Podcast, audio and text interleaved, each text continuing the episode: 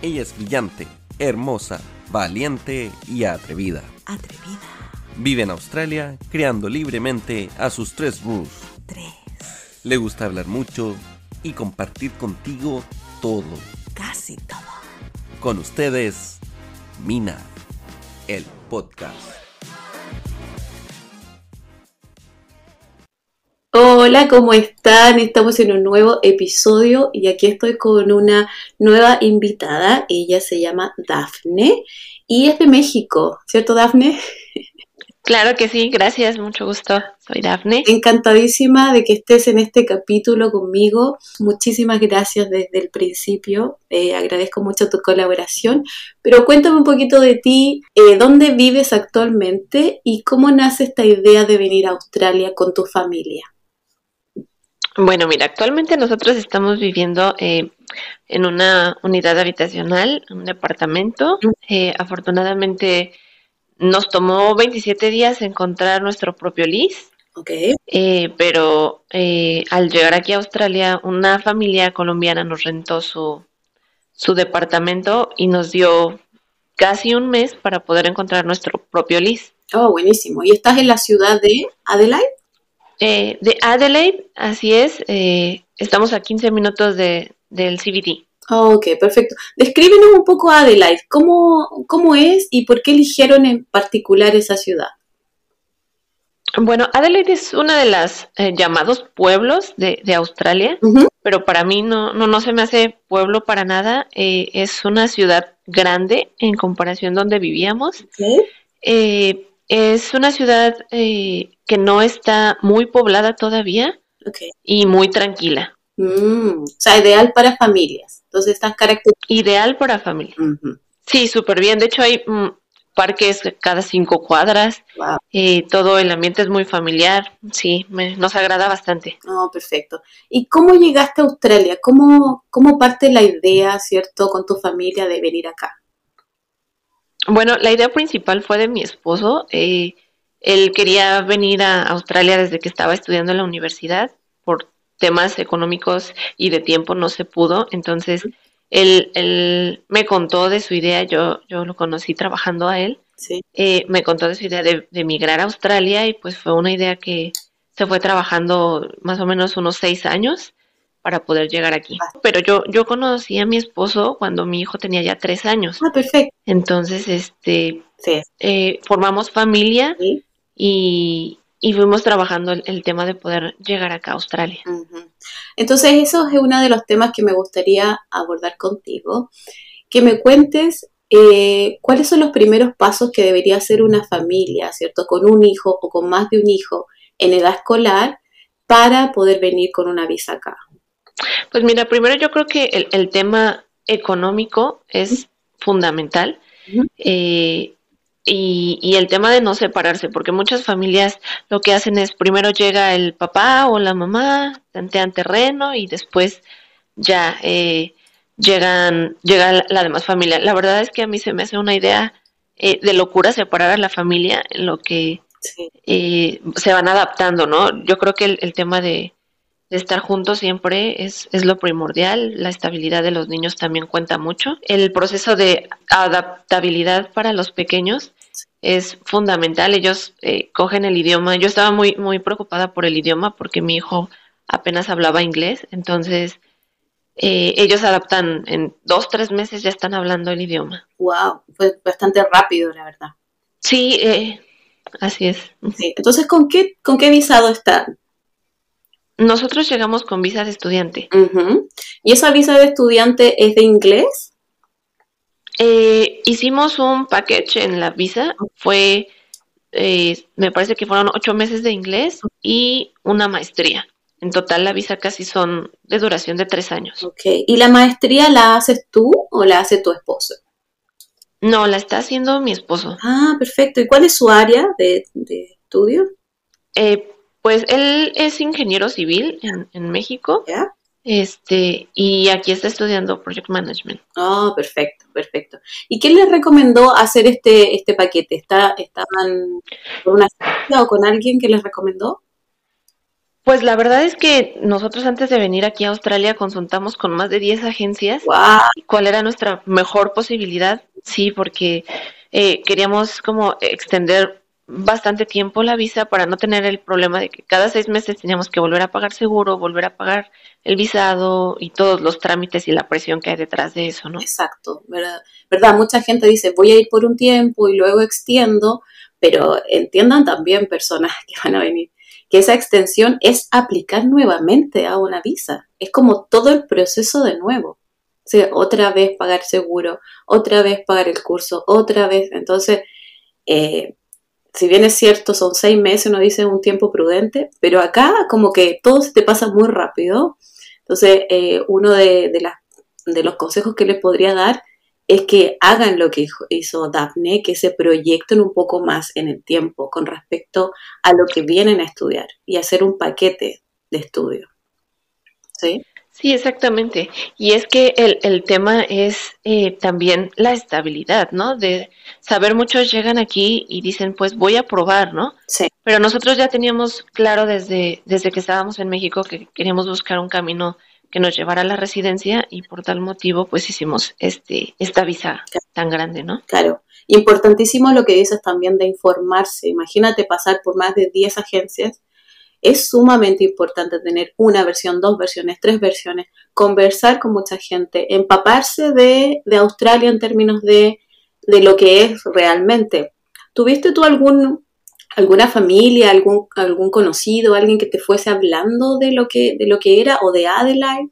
No, realmente nosotros lo que hicimos fue investigar en, en los videos de YouTube, en la información que se encuentra eh, del gobierno. Sí. Mm, porque queríamos realmente una fuente confiable. Sí, sí, sí. Entonces estuvimos investigando cada tiempo que teníamos libre, eh, investigamos sobre el tema, sobre los costos del, de vida, sobre las universidades, todo esto. Ok, y cuéntame de tu hijo, ¿Cómo, ¿cómo inscribes a tu hijo en el colegio? Mira, básicamente el proceso fue así. Eh, nosotros primero tuvimos que eh, inscribirnos a la, al curso de la maestría. Ajá. Eh, pagamos el primer cuatrimestre de la maestría. afortunadamente nosotros en la agencia en la que por la que optamos al final, nos regaló el curso de ocho meses de inglés ah, y utilizamos eh, ahora sí que ese tiempo como para salvar el dinero en vez de utilizarlo para el curso de inglés, lo, lo utilizamos para el primer term eh, de la maestría. Ajá, sí. Y eh, ya una vez que tuvimos el COE de, de mi esposo, con el COE y con los documentos que nos pidió el Departamento de Educación, que fue el acta de nacimiento, los registros de calificaciones de mi hijo de años anteriores y nuestras visas aprobadas, eh, fue que eh, aplicamos nosotros con estos documentos a una plataforma y ya de ahí le emitieron a mi hijo el, la carta oferta para poder aplicar a cualquier escuela pública dentro de Australia. Aquí la, la parte más importante es que mi esposo tuvo una beca del 30%, la cual le aplica también a mi hijo. Oh, buenísimo, buenísimo. ¿Y cómo, cómo obtuviste esa beca? Él, él aplicó la beca por medio de la agencia. Eh, la agencia gestionó, ahora sí que la, el que le otorgaran la beca en la universidad. Mm, buenísimo. Y entonces, eh, tú, ustedes optan por la educación pública, ¿cierto? En Australia. Para los que vienen con visa de estudiante se debe pagar, no es gratuita. Pero va a depender del programa de estudios también que tú tomes, la cantidad de dinero que se paga, ¿cierto? Sí, exactamente. Exacto. Entonces, eh, sobre todo el, el, tema de cuando tú llegas a solamente estudiar inglés, me parece que el, el, costo de la educación pública para los pequeños aumenta bastante. Entonces, era lo que nosotros evaluábamos, qué convenía más, ¿no? Eh, que pagáramos ese dinero eh, en la educación de, de, primaria, que a final de cuentas va a ser lo mismo, que pagarlo a una maestría e invertir un poquito más en esta área, que al final los lleva camino migratorio. Exacto, muy bien pensado. Una muy buena idea para los que nos están escuchando. Buenísimo. De eso trata este que la gente vaya escuchando distintas experiencias, buenas y malas, ¿cierto? Y sacando de ahí para poder armar su camino migratorio y, no venir tan tan como desnudos, ¿cierto? Como, como con tanta, tanta información que hay en Internet, pero sabiendo utilizarla de buena forma, eh, ir siempre a la fuente oficial que tú lo nombraste y eh, volvamos a lo de tu, de tu hijo. El departamento de educación es el que, con el que se hace el trámite, ¿cierto? El que tú, en el fondo, le cancelas esta primera parte. ¿Cuánto te hicieron pagar para poder tener a tu hijo hoy? ¿La totalidad del, año o solamente una parte por term? Mm, pues a nosotros nos hicieron pagar solamente dos terms, que son eh, seis meses. Sí. Eh, pagamos alrededor de 3.850 dólares para poder tener su carta oferta y, y por, el motivo de que primero nuestro, nuestro visado aplicaba solamente con inglés. Exacto. Y ya después de esos seis meses, entonces ya pagamos el segundo term, pero ya estando aquí en Australia. Ah, bien, perfecto. Y recordémosle a la gente que es un requisito para la visa de estudiante que tanto el COE del estudiante esté, por supuesto, listo, y el COE de, o lo que ella dice como carta oferta, ¿cierto? Del colegio de niños en edad escolar. Eso no puede faltar en el fondo. Sin eso, Australia no te va a aprobar una visa de estudiante si es que traes hijos mayores de 5 años que tengan que asistir a la escuela. Y aquí el, dato importante es que yo estaba muy eh, estresada en México pensando cuál iba a ser la, la escuela que, en la que íbamos a inscribir a nuestro hijo, porque obviamente no teníamos todavía dónde vivir, no sabíamos ni en qué área y teníamos esta incertidumbre. Entonces, cuando nosotros recibimos esta carta de oferta, eh, yo les preguntaba a ellos qué escuela le había tocado a mi hijo. Entonces ellos me decían, ¿sabes qué? No es así, tú tienes primero que conseguir un list con este list tú nos vas a comprobar en dónde vives y alrededor de tres kilómetros a la redonda de tu casa es donde vas a inscribir a tu hijo. Exacto. Y para nosotros como latinos que tenemos otra forma, ¿cierto?, de ir a la escuela, elegimos como la mejor escuela, no necesariamente la que nos queda más cerca. Acá en Australia funciona así, en que tenemos una primaria y tenemos una high school cercana a ciertos suburbios, por tanto, eh, a tu hijo le va a corresponder ir ahí por catchment, ¿cierto? Por área. Claro, entiendo tu, tu nerviosismo, decir, ¿a qué escuela va a ir? Y no tener la posibilidad de verla desde antes, de revisar cómo era la escuela. Va a depender eh, totalmente del sector que tú elijas donde vivir, ¿cierto? Y dónde... Sí, exactamente. y, de hecho, eh, nosotros estuvimos como preguntando en varias escuelas si nos podían recibir, ya que el año escolar iba a empezar y nosotros todavía no conseguíamos nuestro LIS. Em, nosotros llegamos un primero de enero de, del 2023 y el term de los niños empezaba el 30 de enero. Entonces, esos 30 días nosotros lo teníamos para hacer la gestión de dónde íbamos a vivir y la inscripción de su escuela de, de mi hijo. Sí, sí, sí. No, y no hubiese tenido mucho sentido encontrar la escuela y no, no encontrar una casa cercana. Hubiese sido una complicación. Sí. Sí. Y precisamente pues los directores de, la escuela no nos dejaban inscribirlos sin que les, les comprobáramos que nosotros teníamos un list bajo nuestro nombre. Exacto. Y para los que no saben lo que es un list, un list es un arriendo, ¿cierto? Un contrato de arriendo eh, por un tiempo determinado, ¿cierto? Seis meses, nueve meses, un año, pero en el fondo es el lugar donde tú vas a residir de una, en, en un tiempo prolongado. No es un list eh, no es un arriendo temporal. No podríamos darle, por ejemplo, en la dirección del eh, Airbnb, eh, donde tú y donde tu hijo va a residir, ¿cierto? Eso es imprescindible, en el fondo, para el colegio. Sí, así es. Para, que pueda tener su cupo ahí. ¿Y qué, ¿Y qué te pareció la escuela cuando fuiste a conocerla? Em, ¿Cómo elegiste el barrio, cierto? ¿Fue porque le salió el LIS ahí o fueron buscando información?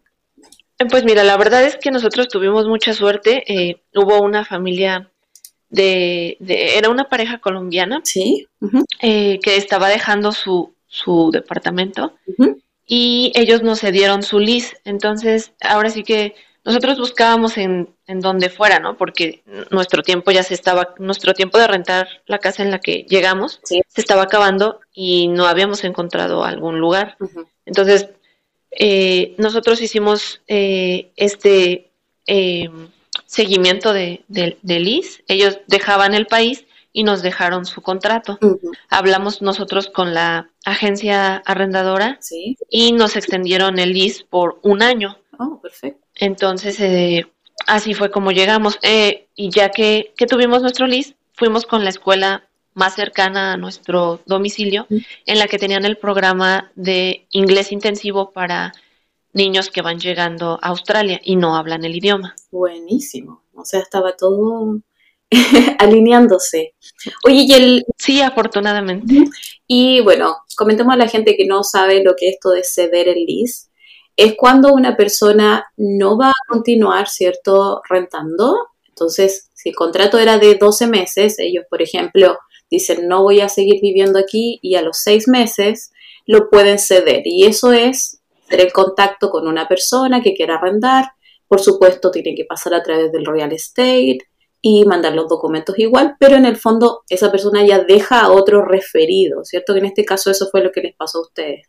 En ese caso, ¿les respetaron el arriendo o les subieron la renta?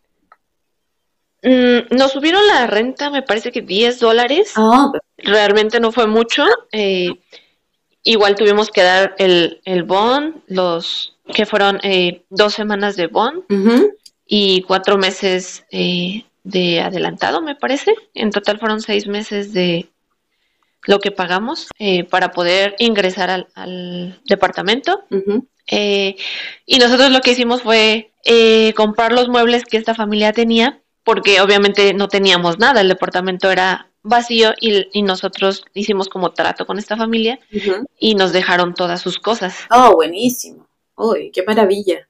Qué maravilla que pasen esas cosas. y hay una comunidad latina bastante amigable y bastante solidaria en cada una de las ciudades de Australia. Así que siempre traten de apoyarse, buscarse, no, no lleguen como con esa de no voy a hablar con latinos porque quiero aprender inglés. No, no, no. Es difícil al principio. Cuéntanos alguna, alguna dificultad que hayan tenido al principio como familia y cómo sortearon, cómo llegaron a, solucionarlo. Mira, pues la, la primera dificultad fue eh, yo creo que la barrera del idioma es, es muy importante. Nosotros estuvimos estudiando, no sé, unos dos, tres años antes de venir aquí a, Australia. Pero pues obviamente el inglés que nosotros estudiamos es un inglés académico y, y autoestudio, ¿no? Realmente no, tenemos, no teníamos un maestro que nos guiara y nos dijera qué es lo que teníamos que estudiar. Entonces yo me enfoqué mucho a escuchar audios de australianos porque el acento es sumamente diferente al, al inglés que nosotros estábamos acostumbrados eh, escuchar de Estados Unidos. Sí, lo es, lo es. Entonces, eh, a, diferencia de mi esposo, a, él le costó un poquito más eh, adaptarse, tal vez uno o dos meses más, para poder entender lo que lo que ellos decían, no sé, simplemente en el camión o por preguntar dónde podíamos comprar la primer eh, semana de víveres o cosas así, ¿no? Muy, muy básicas. Claro, eh, vienes con un inglés muy académico, muy estudiado, muy perfecto quizá, eh, pero acá llegas a otro contexto, entonces no te sirve el inglés que tienes, o te sirve porque vas a entender, pero hay mucho slang y hay mucho eh, jerga, ¿cierto? común, de cosas así como que te preguntan cómo está el día, y tú no entendiste.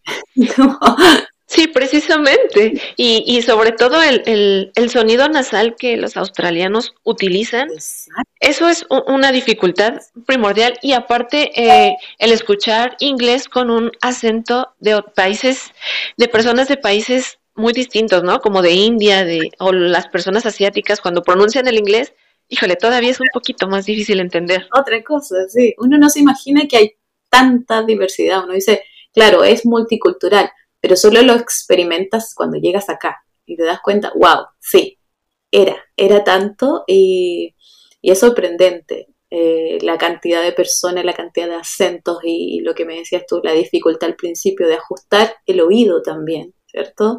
A pesar de que uno sepa. Dafne, cuéntame qué hicieron, eh, cuáles fueron sus primeros trabajos, cómo aplicaron a sus primeros trabajos, qué, qué hicieron al llegar fuimos muy afortunados. Eh, eh, en lo personal, yo he encontrado todos mis trabajos en, en Facebook, en grupos de Facebook de Jobs Adelaide, eh, grupos de este tipo.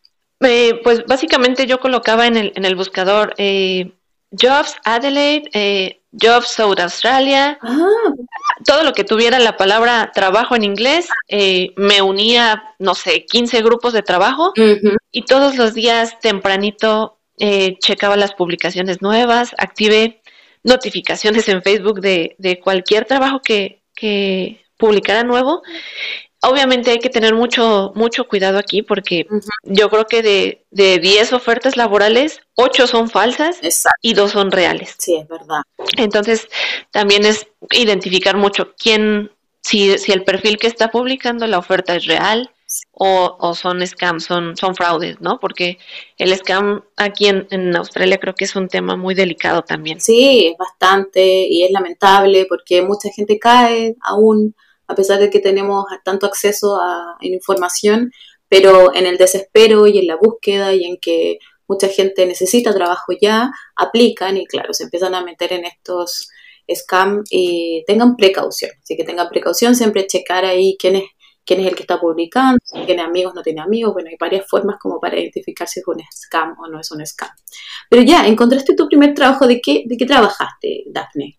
Eh, la primera vez apliqué a, housekeeping como cleaner en, en, un, en un hostal en Port Adelaide. Pero yo no había tramitado todavía ni mi tarjeta de, del banco, no tenía número de teléfono. Wow, Entonces, a la hora que, exactamente a la hora que yo llego a pedir trabajo, todavía no tenía ni siquiera mi tax file number. Entonces, pues no me pudieron registrar para este trabajo. Eh, porque no estaba dentro de la ley todavía para poderlo hacer. No existía. Entonces tuve que perder, exactamente, tuve que perder este primer trabajo porque no tenía cómo, cómo, cómo hacer ningún trámite bajo la ley, ¿no? Ajá, Entonces, esa fue como mi primera oportunidad que se me escapó. Eh, realmente fue al, al, día siguiente que yo busqué trabajo, lo encontré. Muy rápido.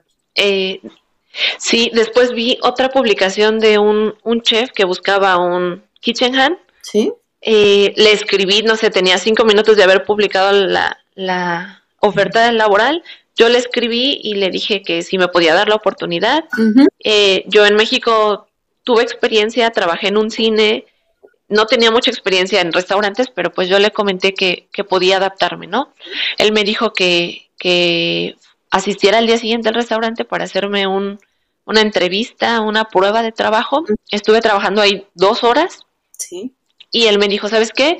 Entiendes las indicaciones en inglés, me puedes contestar, tienes el trabajo. Bueno, buenísimo, importantísimo para la gente que existen esas pruebas, ¿cierto? A veces te pagan, a veces no te las pagan, pero eh, el empleador en el fondo quiere, quiere darte una oportunidad y ahí es cuando hay que realmente jugar.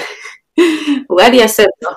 Sí, claro, precisamente. Y el chef lo que me comentaba era que él había publicado anteriormente y llegaban personas que les daba indicaciones y como no entendían lo que les decía, pues era, era fundamental que, entendieran porque aparte de ser, eh, ahora sí que dishwasher, eras kitchen hand. Entonces tenías que entender, ¿sabes qué?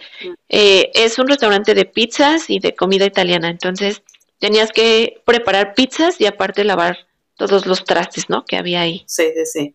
Sí, entonces es importantísimo el tema del inglés y qué bueno que lo, que lo comentaste. Tú te dedicaste, ¿cierto?, a estudiar.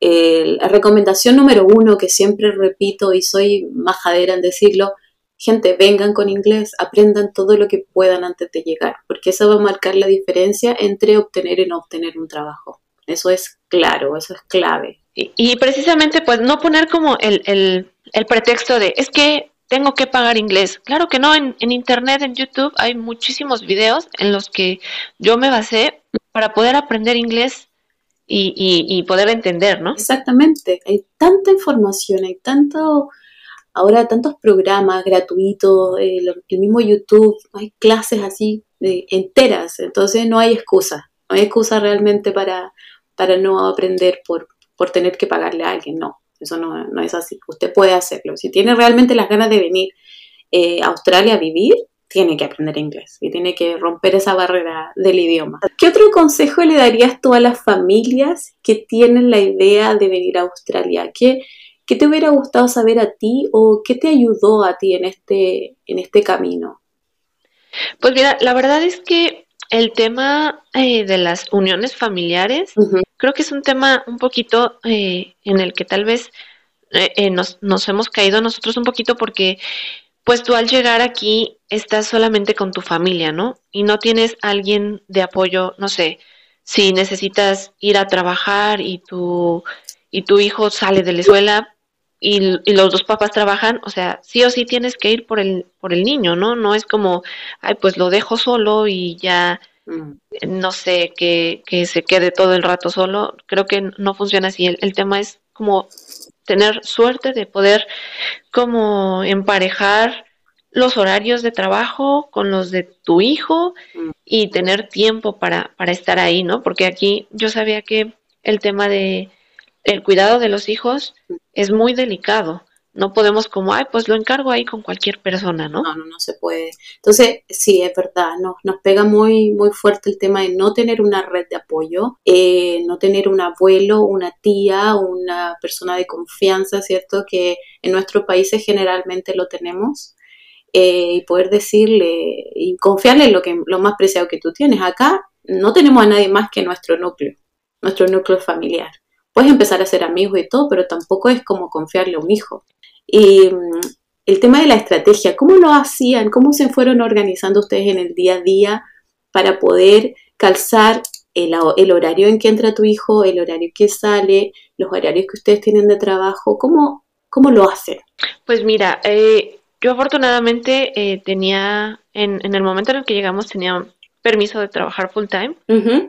Entonces, eh, mi esposo se quedaba aquí en casa, estaba estudiando en línea inglés. Ah, Entonces, cuando él terminaba su horario de, escuela, ya era que le daba tiempo de poder ir por mi hijo. Entonces, él va por, por mi hijo y, y ya este, en, el, en lo que yo voy a trabajar. Ah. Yo regreso de trabajar y él se va al, al trabajo, ¿no? Afortunadamente pudimos encontrar como horarios que no se emparejaran y, y podernos ahí acomodar poco a poco. Encontrar en el equilibrio. ¿Qué es lo que les digo a las familias?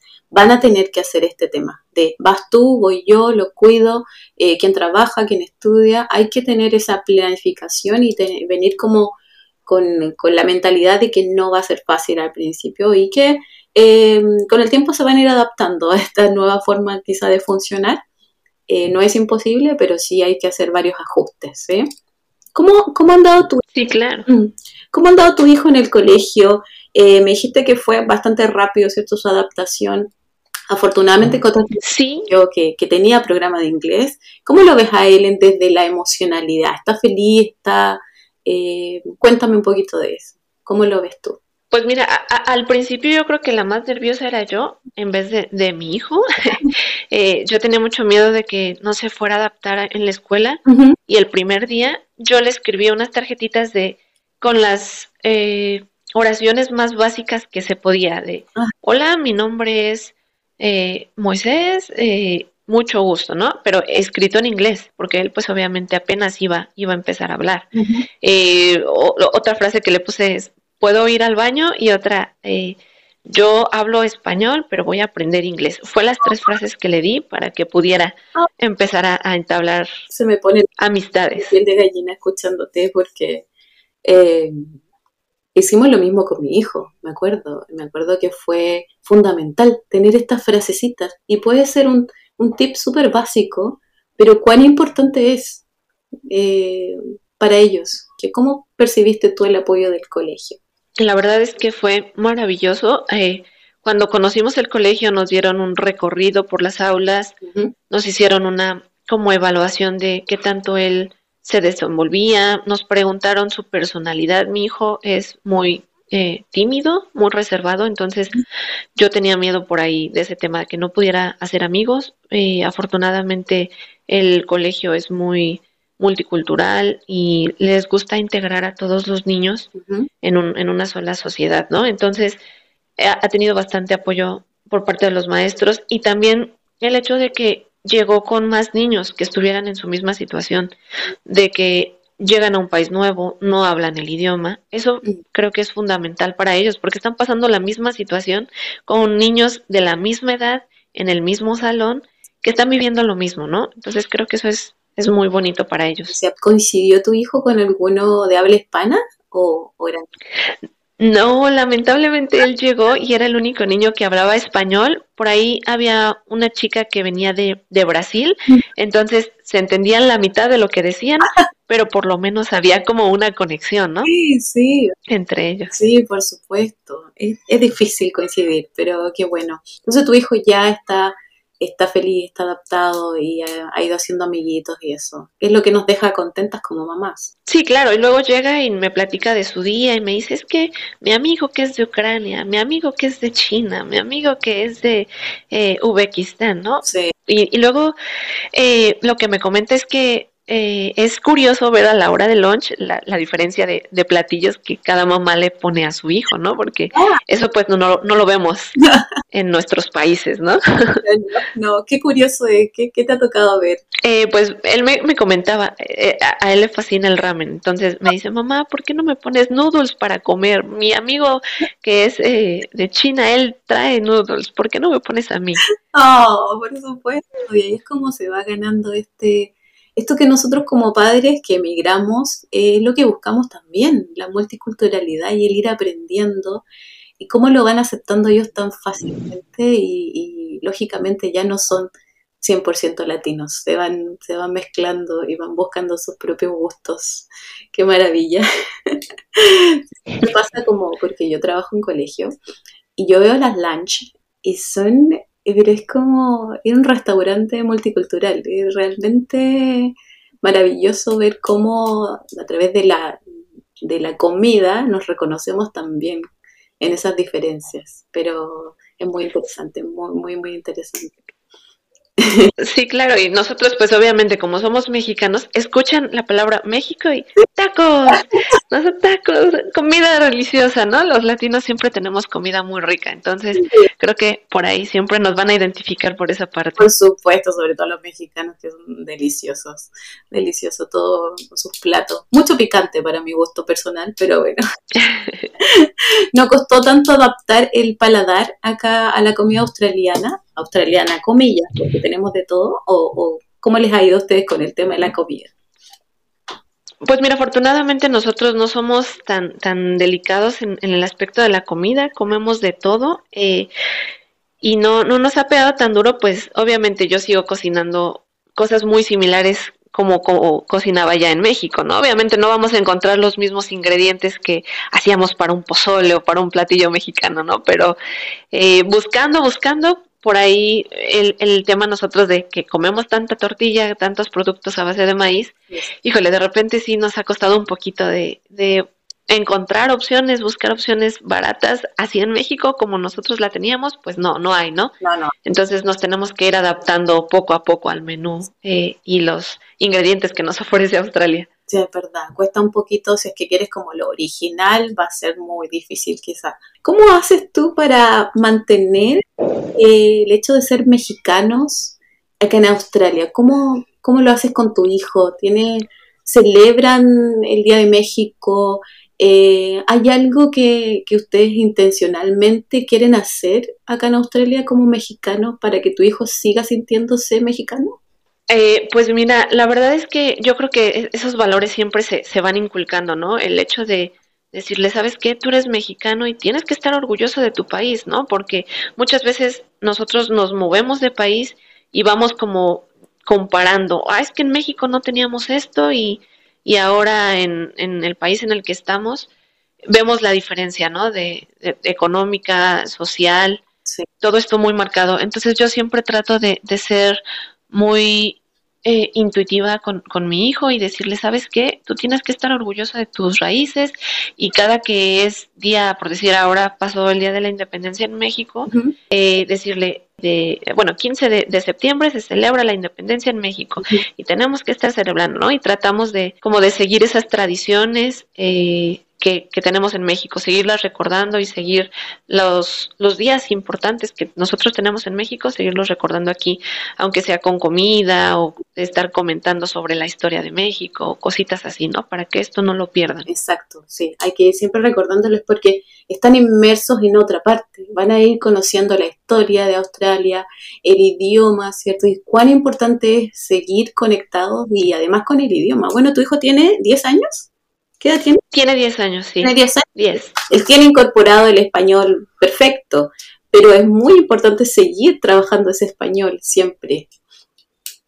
Sí, precisamente nosotros tenemos ahí el, el trato de que en casa se habla español, fuera de casa en inglés, ¿no? Porque si hablamos inglés todo el tiempo, pues me, me preocupa un poco, ¿no? De repente va, vamos, si nosotros como adultos vamos olvidando eh, algún término o alguna palabra por priorizar en el inglés, Exacto. pues continúas a un niño, ¿no? Exactamente. Y en algún minuto, bueno, me pasa lo mismo con mis hijos. eh, hablamos eh, español en casa, eh, pero me contestan en inglés, porque los míos nacieron acá. Entonces, eh, me pasa esto que me, me- me complica a mí, como hablante eh, de un idioma y además estudié, ¿cierto?, mi idioma y además soy profesora del idioma, y me complica desde la existencia que mi hijo me conteste en otro idioma. Y yo, por favor, pronúnciame el español bien. Y no, y no les sale. Entonces estoy, Sí, claro que luego en, en esta parte los niños son un poco renuentes, ¿no? También del idioma, de ¿por qué tengo que aprender este idioma? ¿Por qué? sí, es verdad. A mí me pasa ahora que, que de repente les da, les da la flojera con, con el español. Y no, es que no quiero hablar en español. Pero es que tienes que hablar en español. Lo siento, tienes que hablar. Porque todo el inglés lo vas a aprender en todos los otros contextos de los que estás. Pero el español solamente lo tienes acá en casa. Entonces, el valor de eso lo van a ver cuando sean adultos, de tener dos idiomas o tres idiomas. Pero por ahora, claro, es un poco la comodidad de cuál es el que me, me hace sentir más tranquilo. Sí, claro. Y ahorita que, mencionas de los tres idiomas, eh, mi hijo está en una escuela con background indonés. Entonces, Sí. aparte de aprender inglés, les enseñan indonés. Un día llegó y me dijo una frase en indonés que nunca en mi vida había escuchado. Yo me quedé bastante sorprendida, ¿no? Porque aparte de aprender inglés, están aprendiendo un tercer idioma.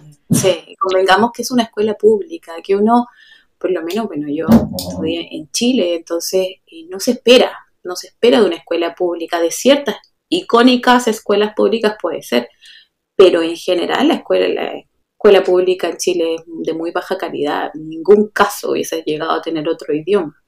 Eh, ¿cómo, ¿Cómo has visto tú la educación en Australia en esto que llevas acá? ¿Cuál es tu percepción? Bueno, ahí, ahí yo creo que sí es bastante diferente porque en México estamos acostumbrados, mi hijo iba de 7 de la mañana a casi 3 de la tarde en la escuela, ¡Wow! iba en escuelas particulares eh, y, y le dejaban muchísima tarea, todos los días era estar dos horas eh, haciendo tarea, tarea, tarea. ¡Wow! Y llegamos nosotros acá a Australia y mi hijo es feliz porque no pasa todas sus tardes haciendo tarea. Hay tarea. Y, y, y lo que lo que más a nosotros personalmente nos gusta es que todos los días, bueno, todas las semanas, ¿Sí? les dejan escoger dos libros de la biblioteca y ellos tienen que leer estos libros durante la semana eh, y a veces dan exposiciones en inglés para ahora sí que adaptarse al, al idioma y van perdiendo como ese miedo de hablar en público, de expresarte en inglés y de aprender aparte el eh, ahora sí que diferentes temas de los libros que estás trayendo en casa, ¿no? Buenísimo, sí, a libre elección además no hay, no hay una obligación de que todos leemos el mismo, no, ellos eligen ahí libremente según sus gustos. Sí, es diferente, es diferente la educación.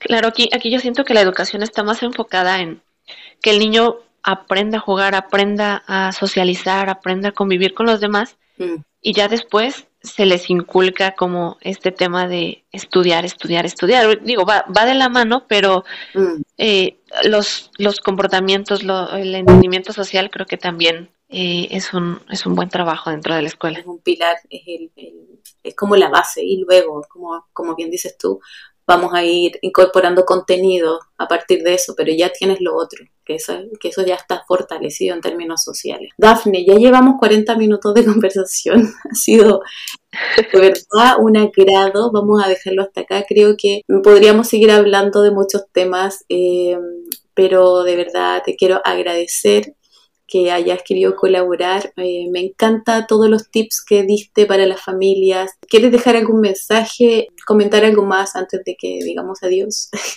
Pues yo creo que el, si el tema es migrar, sí, que no, que no se queden pensando, ¿no? De, ¿y si lo haría? ¿Y si qué pasa? Es atreverse, puede que te guste, puede que no. Pero ya es decisión, no te bases en, en, la experiencia de los demás, sino crea tu propia experiencia. Exactamente. Qué bueno, qué buen final vamos a dejar ahí. Eh, si bien es importantísimo escuchar experiencias de otras personas, tú vas a hacer tu propio camino en base a lo que tú eh, tienes como familia o tú tienes como proyecto. Así que siempre eh, pensar en eso y en esa meta. y si no es Australia, puede ser otro país, eh, pero siempre averiguando y informándose. Muchísimas gracias, Daphne. muchos, muchos cariños a, tu esposo, a tu hijo. que les vaya muy bien en todo su camino en Australia y que todo resulte bien y como lo tienen proyectado.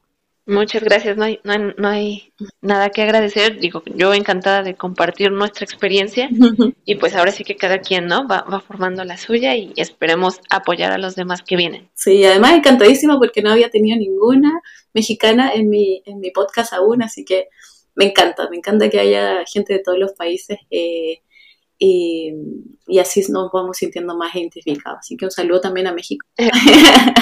Exactamente, muchas gracias. No, muchas gracias a ti. Que estés bien. Chao, chao. Igualmente, hasta luego.